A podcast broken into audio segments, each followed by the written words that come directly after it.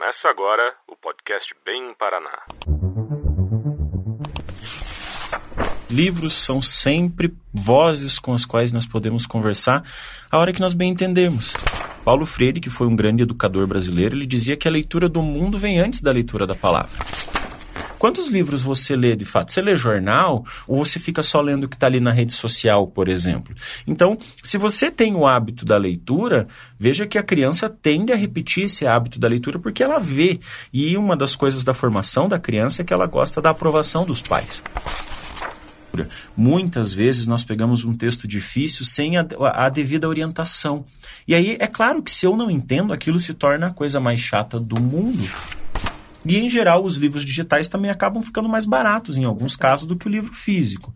Então, a plataforma pode ajudar. O grande problema, e esse é um conselho que eu dou, se você vai ler no celular, no tablet, desliga as notificações das redes sociais. Tudo que virou notícia gerou dúvida, criou polêmica e precisa ser ampliado. Agora vira conversa aqui no podcast Bem Paraná, uma parceria da banca do podcast e do portal de notícias Bem Paraná. Bem prático, bem fácil, bem no seu tempo. Podcast Bem Paraná. Você sempre bem informado. Olá, eu sou Juliana Sartori. No episódio dessa semana, o assunto é leitura. A estimativa de brasileiros que consomem livros é de 56%, pouco mais da metade da população. Entre os que leem, a quantidade anual média de livros lidos por habitante é de 4,96%. Esses dados estão na última edição da pesquisa Retratos da Leitura no Brasil, de 2016. No entanto, dessa média anual de quase cinco livros por ano, o brasileiro não consegue ter três livros lidos do começo ao fim. A média fica em 2,43 livros completos por ano. Será que quem não tem esse hábito ou quer melhorar essa frequência de leitura ainda consegue? Até na fase mais madura da vida? Por onde começar? Enquanto o mercado editorial de literatura padece, o de livros religiosos aumenta. Leitores da Bíblia ou de livros religiosos podem se transformar em leitores de outras categorias. Qual o impacto desse crescimento? Esses e outros assuntos estão hoje aqui em pauta com Rogério Camargo, que é doutor e mestre em letras pela Universidade Federal do Paraná, graduado em letras, jornalismo, especialista em linguística e literatura pela Unicentro, atualmente é professor de literatura, língua portuguesa e oratória na FAI Centro Universitário, inclusive no programa FAI Sênior. Bem-vindo ao podcast Bem Paraná, professor Rogério. Olá, Juliana, obrigado, obrigado pelo convite. É sempre uma grande satisfação falar a respeito desse assunto de leitura, que é importante para a nossa formação como um todo. Os livros são sempre vozes com as quais nós podemos conversar a hora que nós bem entendemos. É, é, possível começar a ler em qualquer fase da vida? Por onde começar? É, o critério básico para a leitura, como nós conhecemos, tradicional, é ser alfabetizado. Então, a partir das primeiras letras, já podemos ter as primeiras histórias. Entretanto, é, é importante ressaltar que eu não preciso necessariamente saber decodificar letras para ler histórias. Paulo Freire, que foi um grande educador brasileiro, ele dizia que a leitura do mundo vem antes da leitura da palavra. E para ilustrar isso, basta a gente perceber, por exemplo, aquelas pessoas da nossa convivência que são pessoas que nós consideramos muito sábias, mas que tiveram pouca oportunidade de estudar, por exemplo. Basta a gente ver quantas histórias essas pessoas têm porque elas vivenciaram, porque elas presenciaram acontecimentos. E afinal de contas, do que que fala a literatura se não é da vida? Então, nesse sentido, nós podemos ler o mundo, porque até em alguns casos nós somos obrigados a ler o mundo. Imagina que nós estamos no trânsito, nós temos que ler os sinais que o mundo dá. O sinal do semáforo, o sinal da seta, do carro à direita, do carro à esquerda. E só isso já dá uma história. Se eu coloco um, um, semáforo estragado na, nas mãos de um bom contador de histórias, dali sai um, um, grande acontecimento. Então é importante perceber que não, não existe uma idade para começar a ler. Aliás, para as crianças, para os pais que são preocupados com a formação das crianças, é, antes que a criança saiba ler por si só, ela sabe ouvir. Esse é um aspecto importante. Como a leitura é um hábito a ser criado, é muito importante que os pais, antes de cobrarem os filhos, deem um exemplo. Eu sempre, quando alguém me pergunta, professor, como é que eu faço para o meu filho ler? Eu faço a pergunta, como é que você lê? Quantos livros você lê de fato? Você lê jornal ou, ou você fica só lendo o que está ali na rede social, por exemplo? Então, se você tem o hábito da leitura, veja que a criança tende a repetir esse hábito da leitura porque ela vê. E uma das coisas da formação da criança é que ela gosta da aprovação dos pais. Ela quer ver o pai concordando com uma coisa que ela faz. A gente vai perceber que as crianças mexem no celular cada vez mais cedo. Mas por quê? Por conta do tempo? Não, é porque os pais estão com o celular o tempo todo. Então isso faz parte da formação. E o oposto também é verdadeiro. Nunca é tarde demais para ler. Aliás, existe uma história bem curiosa contada pelo poeta Cioran. Ele dizia que enquanto preparavam o veneno para que o Sócrates bebesse, né? Sócrates foi uhum. condenado ao suicídio. O Sócrates pegou uma flauta e estava tentando aprender uma música. E aí alguém olhando aquilo enquanto preparavam a cicuta, que foi o veneno, perguntou Sócrates, mas por que aprender uma música antes de morrer? O Sócrates muito tranquilamente respondeu: para aprender uma música antes de morrer. Ou seja, o importante é levar o processo adiante. Leitura como um todo é um processo. Certo, você dando aula na FAI Sênior, que é esse projeto para a terceira idade, né? Como é que você estimula a leitura nessa fase da vida? Ah, no projeto FAI Sênior eu tenho algumas vantagens muito boas. A primeira delas é que lá nós não nos preocupamos com prova. Não existe, simplesmente não existe prova, não existe a lista de frequência, porque nós entendemos que não é uma faculdade da terceira idade, ele é um curso que agrega várias disciplinas, entre elas a literatura. E lá nós trabalhamos com o viés do interesse em primeiro lugar. Eu converso muito com as alunas para saber, porque são majoritariamente alunas que estão lá, e isso é um dado, inclusive, bastante interessante que demonstra o quanto as mulheres estão mais preocupadas com essa formação do que os homens, por exemplo, e do quanto as mulheres continuam sempre mais preocupadas com a formação até a velhice em geral do que muitos homens. Lá nós conversamos muito a respeito do que de fato é interessante. Eu sempre pergunto, vou fazendo sugestões, vou falando de livros e uma das estratégias que eu utilizo lá é sempre contar um pouco da história que está dentro de cada livro. E quando a história vai ficando mais interessante, eu corto. E aí elas perguntam, mas professor, o que, que acontece? Eu falei, ué, o livro está lá. Se você quer saber o que acontece, eu posso te emprestar o meu. E aí fica aquela ideia, muitas vão atrás, porque querem saber o que acontece. Então a leitura também, claro, eu sou professor de literatura por formação, eu me preparei para isso acontecer. Mas basta a gente perceber que se eu tenho o hábito da leitura, professor não é só aquele que tem um diploma que o habilita a ser professor. Se eu ensino uma pessoa a qual andar ela tem que subir, como foi o caso aqui quando eu cheguei, qual é o andar qual é o estúdio no qual nós vamos gravar o programa. Eu estou sendo professor. Eu estou é, iluminando o caminho de alguém nesse sentido.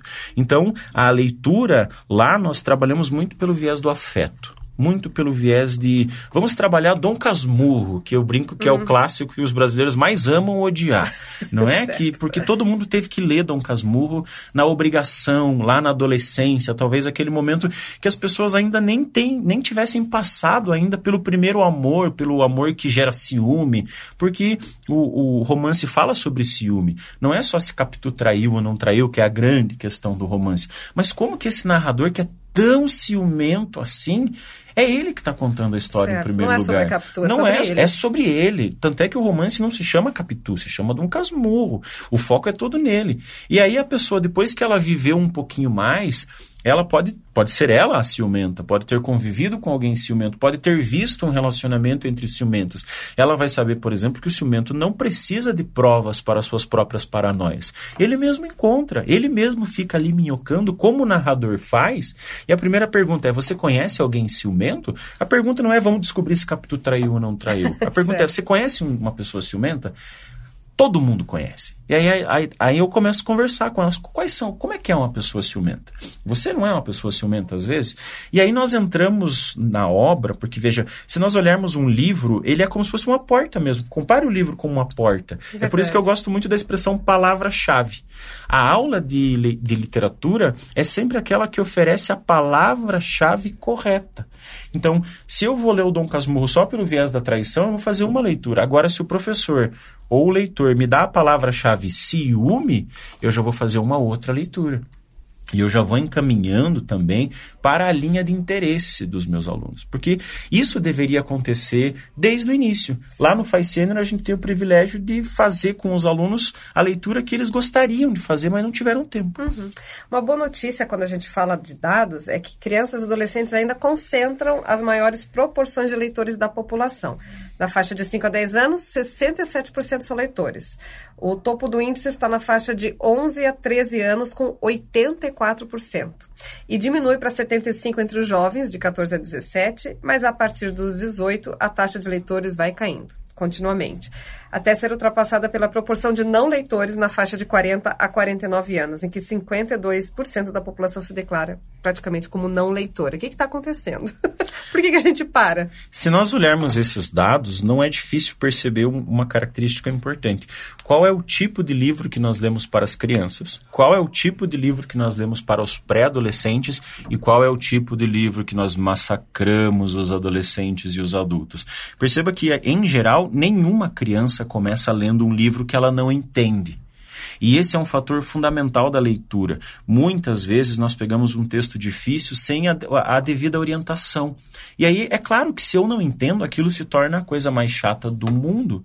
Agora, as crianças, elas adoram. Eu, por exemplo, tenho uma sobrinha que ela adora a história dos três porquinhos. Por quê? Primeiro, porque ela entende. Segundo, porque ela se identifica com aquilo. Então, ela já viu no YouTube a historinha em russo, porque não importa a língua, ela ainda não é alfabetizada, importa o que ela está vivenciando ali. Depois, na medida em que a gente vai crescendo, os livros, infelizmente, tendem a se tornar mais complexos no sentido de linguagem. Nós somos mais cobrados, porque veja, veja a diferença, por exemplo, de uma atividade realizada com uma criança. Às vezes eu leio a história e a minha atividade é colorir o porquinho da história. Se eu quiser fazer, se eu quiser colorir de verde, porque de repente eu quero que ele seja verde, ele vai ser verde. E tá tudo bem. Agora, no, no adolescente e no adulto, tenta pintar um porquinho de verde. Vai ter sempre alguém que vai, vai dizer, porquinho não é verde. Então veja que nesse sentido, além de a leitura se tornar em si complexa, eu vou cortando, eu vou podando o processo de prazer que está que é inerente à leitura. Quando eu leio, eu conheço. E o homem tem prazer em conhecer. Basta a gente perceber por que, que nós escutamos o rádio, por que, que nós vemos TV, por que, que nós lemos os jornais. Porque nós queremos informação. E a literatura é um instrumento informativo, mas ela é, antes de tudo, um instrumento formativo. E esse é o aspecto que a escola, inclusive, e eu falo de dentro da escola, eu sou professor, muitas vezes nos obriga a não poder explorar, porque tem a prova para cumprir, tem o calendário, tem o cronograma, tem outras questões, tem outras tantas matérias que ocupam a cabeça das crianças. Perceba que, em geral, perguntando para as crianças o que, que elas querem ser quando crescer, elas sempre vão dar profissões que elas consideram muito divertidas. Mesmo quando a profissão é muito séria, por exemplo, toda profissão é séria, mas mesmo quando é o médico cirurgião, a criança ela vai entender aquilo de uma forma lúdica. E aí veja, o, o Fernando Sabino, ele escreveu um livro chamado Menino no Espelho. E o início é, do, do livro é muito bonito. Diz assim, quando eu era criança, me perguntavam o que eu queria ser. Agora que eu cresci, não perguntam mais. Mas se perguntassem, eu diria: quero ser menino. Por quê? Porque na primeira infância ainda existe uma certa pureza e uma abertura para a imaginação que a vida adulta nos tira. E a pergunta, na verdade, é não é o que você vai ser quando crescer. Para o leitor, é o que você deixou de ser quando cresceu. certo. Essa, esse é um aspecto importante também. Certo, Rogério, eu queria que você me ajudasse com algumas dicas. Eu tô, quero começar a ler mais, né? Estou me esforçando e não dá aquele sono. O que, que eu faço para evitar isso acontecer? Em relação ao sono, inclusive, existe uma dica muito importante. Você não pode. As pessoas às vezes acabam confundindo leitura só com prazer, mas não é.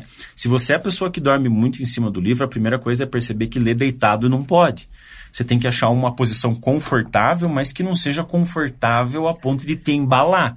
Esse é o aspecto. Ah, de repente eu vou colocar uma meia luz, eu vou colocar uma musiquinha. Antes de você abrir o livro, você já caiu de sono, então não pode. E em relação à leitura mesmo, é, o primeiro princípio do leitor, e, esse, e veja, acho que o primeiro passo, o milagre já aconteceu quando a pessoa quer. Porque se eu obrigo, já tenho meio caminho andado para não dar certo. Agora, quando a pessoa diz que ela quer ler, o primeiro passo já foi dado. Então precisamos cuidar dessa pessoa. A primeira pergunta é: o que me interessa? O que que, eu, o que, que, o que, que me, me, me atrai? Do que que eu gosto? Eu gosto de viagem, eu gosto de fantasia, eu gosto de literatura que explora a realidade social, o sofrimento das pessoas, a vida no campo, porque eu gosto do campo, a vida na cidade. Tem literatura para tudo. A segunda dica é não tentar, se você não é um leitor, não tentar ler um livro inteiro. Não coloque como meta ler um livro, porque às vezes o livro pode ser chato, lá na metade você vai se frustrar e não vai conseguir. Coloque-se como meta uma coisa possível, por exemplo, ler uma página por dia. Porque você não consegue ler um livro no dia sempre. Tem gente que consegue, mas não é a realidade da maior parte das pessoas. Agora, uma página todo mundo consegue. Cada ida ao banheiro, que as pessoas vão lá com o celular, o celular. e ficam vendo uma notícia, um joguinho, dá para ler uma página. Então veja que a desculpa não é tempo, porque muita gente diz que não tem tempo. A questão é o que, que eu faço com o tempo que eu tenho. Então veja, se eu descobrir primeiro o que, que eu gosto, depois eu estabeleço uma meta mesmo, mas uma meta que eu possa cumprir, uma página. Essa uma página, de repente, vira duas. Pode parecer pouco para quem está começando, mas ao final do ano você leu 365 páginas. Tem livros por aí que tem 100 páginas. Clarice Lispector, por exemplo, A Hora da Estrela, dependendo da edição, não tem 100 páginas. E é um livro fantástico. É, o Velho e o Mar, do Ernest Hemingway. Um livro maravilhoso sobre solidão, sobre velhice, sobre superação, sobre mostrar que ainda existe vigor e força. Esse livro mesmo que eu citei, O Menino no Espelho, do Fernando Sabino. Veja, os três livros que eu citei aqui você poderia ler num ano tranquilamente, faz, cumprindo o ritual de uma página por dia. E por fim também, não se cobrar demais a ponto de o incentivo virar só pressão. Somente a pressão é desconfortável, o incentivo é positivo. Então, na medida em que eu vou atingindo os meus objetivos, eu posso aumentar um pouquinho. Opa, então agora que eu consigo ler tranquilamente uma página, que tal se eu conseguir ler duas? E por fim, ler de tudo um pouco. Não ficar limitado só a romance, não ficar limitado só a um tipo. Leia um poema por dia. Um poema é um texto curtinho. Veja, existem vários poemas aí, esses que aí estão atravancando o meu caminho. Eles passarão, é o passarinho. Um poema conhecidíssimo do Mário Quintana. E fica ali, eu gosto muito do verbo ruminar, fica ali muito tempo mordiscando esse verbo. Esses que aí estão atravancando o meu caminho. O que é atravancar? É atrapalhar. Eles passarão. Quer dizer, em uma hora essas pessoas vão sair da minha vida. Eu passarinho. Ou seja, eu, a, a singeleza, tem a, a, brincadeira do verbo passar no futuro e usando o substantivo ali de passarinho. Quer dizer, eu livre, eu leve, eu solto. Então veja que se eu consigo chegar à interpretação desse poema, um poeminha de quatro versos, eu, no dia, já ganhei o dia. Então, a, a, leitura não tem a ver só com quantidade. Esse é um aspecto importante também. Tem a ver muito com qualidade. Certo. Quando a gente fala em qualidade, tipos de leitura também a gente leva em consideração. A gente sabe que o mercado editorial é muito forte, principalmente nos livros de autoajuda, isso no mundo todo, também livros religiosos, né? A gente tem muitos religiosos lançando livros e se tornando best-sellers o tempo todo. E a Bíblia continua sendo o livro mais lido. Isso é bom? Isso é ruim? Qual é a tua é, opinião sobre isso? Em relação aos livros de autoajuda, eu particularmente, eu não sou contra a leitura de nada. Nunca vou dizer para um aluno meu não leia tal coisa, porque eu sempre acho que assim, no último ponto, ler é sempre melhor do que não ler. Acontece que na medida em que nós vamos nos tornando leitores melhores, eu, eu brinco que os meus alunos do curso de letras, o meu objetivo lá não é formar professor, não é formar tradutor, uhum. é, é formar um leitor profissional. Porque eu vou oferecer ferramentas para que eles leiam melhor. Na medida em que nós vamos lendo mais e melhor, nós acabamos nos, nos, tornando mais criteriosos. É como a vida. Se eu sempre vou comer feijão e arroz e eu não experimento outra coisa, eu vou estar tá acostumado ali com o feijão e arroz. Agora, se de repente eu tenho a oportunidade de um prato mais sofisticado, com certeza eu vou querer repetir esse prato sofisticado. Se em algum momento eu bebo somente água, nunca experimentei suco, eu tomo suco, pode ser que eu queira repetir aquele sabor. Então, muitas vezes os livros de autoajuda, eles acabam funcionando como esse, esse, primeiro, esse, esse primeiro contato com a leitura.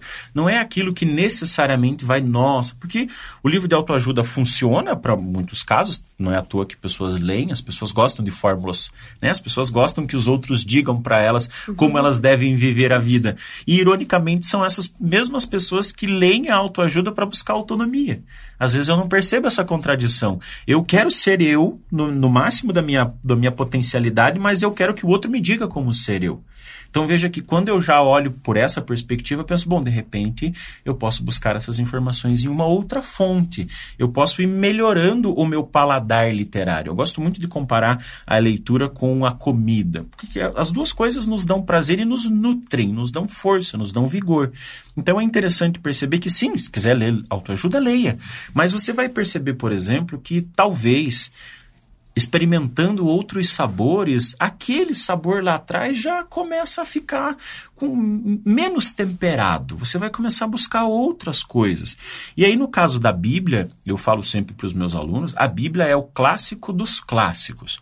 O José Saramago, que é o único escritor de língua portuguesa a ter recebido um prêmio Nobel até agora, ele era ateu. E a sua obra inteira é baseada numa releitura, num diálogo constante com a Bíblia, mesmo que seja para discordar dela. Porque como é que eu vou concordar ou discordar de alguma coisa se eu não tenho pelo menos o conhecimento disso que eu estou é, debatendo? Então a leitura, é, eu, eu falo para os meus alunos de letras, a leitura é o primeiro a, a Bíblia é o primeiro livro que precisa ser lido. A Bíblia é a, a porta de diálogo que o Ocidente vai dialogar com a Bíblia. Ah, porque a, a religião está aí, com toda a força. Um dos, dos motivos pelos quais a, a Bíblia continua sendo lida e os livros religiosos também o, é o aumento da, da, da religião, do, da população evangélica, evangélica lê muito, uhum. o, o, o, a lógica dessa, do diálogo é diferente, então quer dizer, a Bíblia está sempre aí. A Bíblia é um livro que é um clássico, e como clássico é um livro que nunca terminou de dizer aquilo que está dizendo. Certo. É, a gente também pode falar em relação à faixa etária, livros indicados para certas faixas etárias. Isso funciona? Há quem concorde e há quem uhum. não concorde. Grandes escritoras como a própria Clarice Lispector, que eu já citei, Sofia de Mello Breiner Andressen, uma poeta portuguesa que recebeu o prêmio Camões, o prêmio Reina Sofia, a Marina Colassante, que é uma escritora que escreve para um público infanto-juvenil, e nas entrevistas elas, elas confessam que os primeiros livros que elas leram na vida foram clássicos já logo de cara. Já assim, mas eu particularmente acho que não é porque elas tiveram essa experiência, a Clarice Lispector, por exemplo, e a Marina Colassante foram meninas que tiveram uma infância muito solitária, mudavam sempre de casa por conta da profissão dos pais e acabava que os livros eram grandes companheiros. É, os livros cumpriam o papel que muita gente tem hoje com o celular e as redes sociais. A pessoa fica lá o tempo todo, elas gastavam tempo com o livro, veja só. Então, mas não é porque com elas foi assim que tem que ser a Marina Colassante, inclusive, é uma grande indicação de livros. Ela tem é, muitos, muitos, muitos livros voltados para o público infanto-juvenil, que é diferente do público infantil, tem essa divisão também. E ela trabalha muito com o imaginário, ela trabalha muito com a ideia da fantasia, para não se perder. Então eu digo que a Marina escreve alguns livros, tem para adulto também, mas ela escreve alguns livros que são para adolescentes, infanto-juvenis, mas que ah, são melhor aproveitados por adultos, porque já tem a ideia da experiência. Como eu disse, a exemplo do Dom Casmurro, por exemplo. Claro que se eu leio Dom Casmurro aos 30 anos e eu leio aos 12 porque a escola me obrigou, a experiência vai ser diferente, porque eu sou diferente. E se eu sou diferente, o livro vai ser também. É igual aqueles filmes que a gente assistia na adolescência e achava o máximo. Passavam, por exemplo, na sessão da tarde. E aí você tenta assistir hoje esse mesmo filme. Alguns sobrevivem, mas grande parte deles a gente percebe meu Deus, que filme mal feito, que historinha, a, água com açúcar, que coisinha mais chata. Por quê? O, o teu gosto evoluiu porque muito provavelmente você foi vendo filmes melhores, com uma produção melhor, efeitos especiais melhores. E isso acontece muito com os livros. Quanto melhor for a qualidade do livro que eu estou lendo, mais crítico eu tendo a ser. E esse é um dos objetivos da grande e verdadeira leitura. Certo, aí tem aquela infinidade de escolhas, né? A gente precisa sempre de alguém, de uma certa curadoria mesmo, para nos ajudar a encontrar aquele livro que está me esperando, né, nesse momento da vida. Onde que a gente encontra essa curadoria? Esse é um aspecto muito interessante porque, como eu já disse, né, quantidade não significa necessariamente qualidade. Veja que se você conhece uma pessoa que é inteligente, é, tem aquelas sacadas, um professor, não precisa ser o professor de português, de literatura, às vezes você gosta muito. Uma das professoras que mais leu na, na, na minha formação, assim, que eu tenho memória afetiva, é a professora de matemática. Ela lia para nós um capítulo antes das aulas. Daí começavam as fórmulas, mas ela lia aquele capítulo. Então eu tenho essa memória afetiva. E eu lembro, depois que ela terminava o livro, muitos de nós perguntávamos, professor, o que agora? Qual que vai ser o próximo? senhora pode indicar alguma coisa para nós? Então, às vezes, você gosta de um professor, ah, o professor de física, biologia. Conversa com ele ali, pergunta, professor, o que que que, que você está lendo? O que, que você poderia me indicar aí que é legal nesse assunto? Porque se você admira essa pessoa, se admira, eu brinco assim que inteligência é uma espécie de afrodisíaco, ela atrai as pessoas, não é? Então, o que, que você está lendo aí? O que, que te ajudou a pensar desse jeito? Porque se a pessoa pensa desse jeito, tem a parte da vivência, que a vida impõe, e tem a parte da experiência que eu escolho. Então o livro faz parte da experiência que eu escolho. E hoje também você tirar um peso das suas costas aí. Você não tem que ter a preocupação de ler tudo, porque não vai. O desespero do leitor é o mesmo desespero do amante de cinema que entrava no, nas antigas locadoras. Certo. O pessoal do tempo das locadoras vai lembrar. Eu pensava, ficava às vezes minutos ali diante de uma sessão, meu Deus, o que que eu levo? E conheço pessoas que hoje fazem isso com Netflix, por exemplo, entram lá no catálogo, tem milhares e acaba vendo uma coisa que já viu, uhum. porque na, na suprema indecisão acaba seguindo um caminho já conhecido. Certo. Então, uma dica é procurar essas pessoas que, que admirem. Enfim. Com certeza, uhum. com certeza. É, tecnologia pode ajudar a indicar coisas? Tem aplicativos hoje de leitura também? Você acha que isso funciona? A tecnologia, ela é uma ferramenta que está ali para nos servir. Infelizmente, ela acaba nos escravizando. Uhum. Então, se a pessoa é alguém que consegue lidar bem com tecnologia, porque, ah, eu não sou da tecnologia, Uhum. não adianta você querer dizer para essa pessoa use a tecnologia, porque ela Certo. não vai. Entretanto, se a, a pessoa é disciplinada em relação... Existem aplicativos, por exemplo, que eles te dão um, um- eles te dão um lembrete, está na hora de ler. Sim. E o hábito, a leitura, como nós dissemos, é um hábito, às vezes a pessoa estabelece, não, do meio-dia ao meio-dia e 15 eu vou ler. Então, de repente, não precisa nem ser o aplicativo de leitura, coloca um despertador ali, um alarme. Sim. Hoje em dia, nós temos a possibilidade de, de carregar uma biblioteca inteira na palma da mão, que é o celular. Então, desculpa de que não tem acesso. Se você tem Wi-Fi, se você tem dados, você consegue. Existem muitos livros gratuitos, inclusive. Você baixa um aplicativo aí de qualquer plataforma, tem lá. Os grandes clássicos, depois de 70 anos, as obras liberados, entram né? em domínio público. Então, não tem desculpa para não ler. E, em geral, os livros digitais também acabam ficando mais baratos, em alguns casos, do que o livro físico. Então, a plataforma pode ajudar. O grande problema, e esse é um conselho que eu dou, se você vai ler no celular, no tablet, desliga as notificações das redes sociais. Porque o homem é curioso por natureza. o Luiz Fernando Veríssimo dizia que naqueles antigos filmes de cowboy, para saber se a pessoa estava morta, colocava um espelhinho no nariz ou na boca, que era para ver se estava respirando. Depois ele diz assim: o certo era colocar na frente do olho, porque se tiver vivo, vai querer saber como está o cabelo. Nós somos curiosos por natureza. Certo. Então, é, se você recebeu a notificação do aplicativo, você vai se sentir tentado a ver.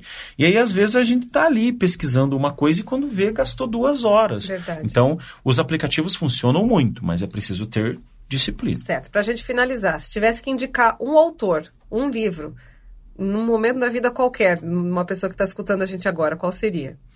É muito difícil essa pergunta, sobretudo, essa é a pergunta que as pessoas fazem para torturar professores de literatura.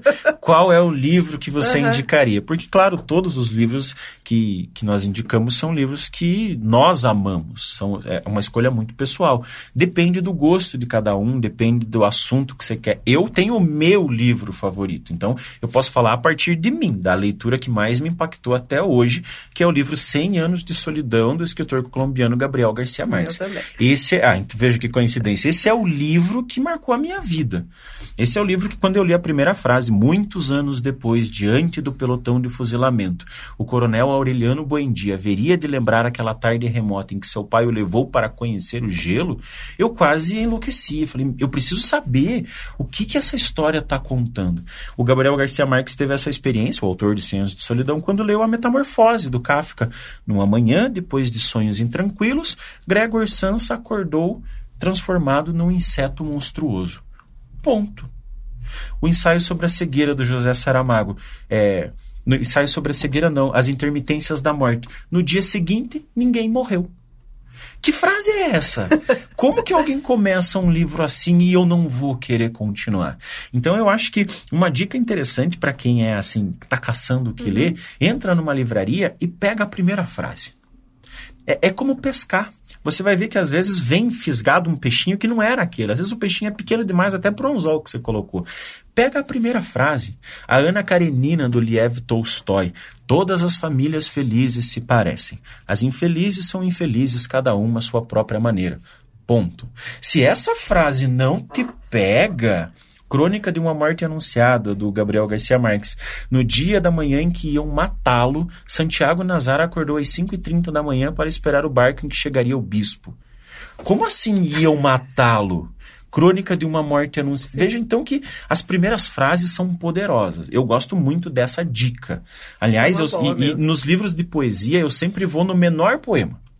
Aquele que tem duas ou três linhas. Se esse poema me acertar a cabeça, é porque tem um relacionamento nascendo aí. Aliás, a poeta que eu mais pesquisei no doutorado agora, a Sofia de Mello Breiner Andressen, eu a encontrei muito por acaso. Estava buscando um livro na época da graduação, puxei um livro e outro caiu. Na minha cabeça mesmo. E caiu aberto. E caiu aberto ali com a dor na cabeça. Eu li aquele poema e eu não esqueci mais. Mais do que tudo odeio. Tantas noites em flor de primavera, transbordantes de apelos e de esperas, mas de onde nunca nada veio Fim. E eu fiquei com aquilo, falei, meu Deus, o que, que eu acabei de ler? Aquilo me impactou muito. E eu emprestei o livro e fui lendo no caminho. É um livro de poemas curtos. Cheguei em casa, deu ali mais uns 15 minutos, o livro estava lido já. E a relação de amor que nasceu lá na graduação ter, começou, continuou no doutorado. Pesquisei essa autora. Então, acho que esse é um bom critério. É, é, essa primeira frase, esse primeiro poema, esse primeiro verso, aquilo que te deixa ruminando, mas não no sentido bestializado, ruminando no sentido assim de, de matutando. São todos verbos que para quem é do interior vai saber muito bem. É gastar tempo, é gastar tempo para construir uma relação. Tá certo, professor Rogério. Acho que é isso. Boas leituras para você e para todos nós, então. Boas leituras para todos nós. Muito obrigado pelo convite, obrigado aos nossos ouvintes e até uma próxima. Até a próxima. Muito E aqui finaliza mais um episódio do podcast Bem Paraná. Eu, Juliana Sartori, da banca do podcast, me despeço por aqui. Para acompanhar mais episódios do podcast Bem Paraná, acesse bemparaná.com.br ou nos aplicativos Spotify, Anchor, Apple Podcasts, Google Podcasts e outras plataformas de áudio do seu celular. Baixe o arquivo, ouça como, onde e quando quiser. Semana que vem tem um novo bate-papo para você. Tchau. Podcast Bem Paraná você sempre bem informado. Uma parceria do portal Bem Paraná e da banca do podcast.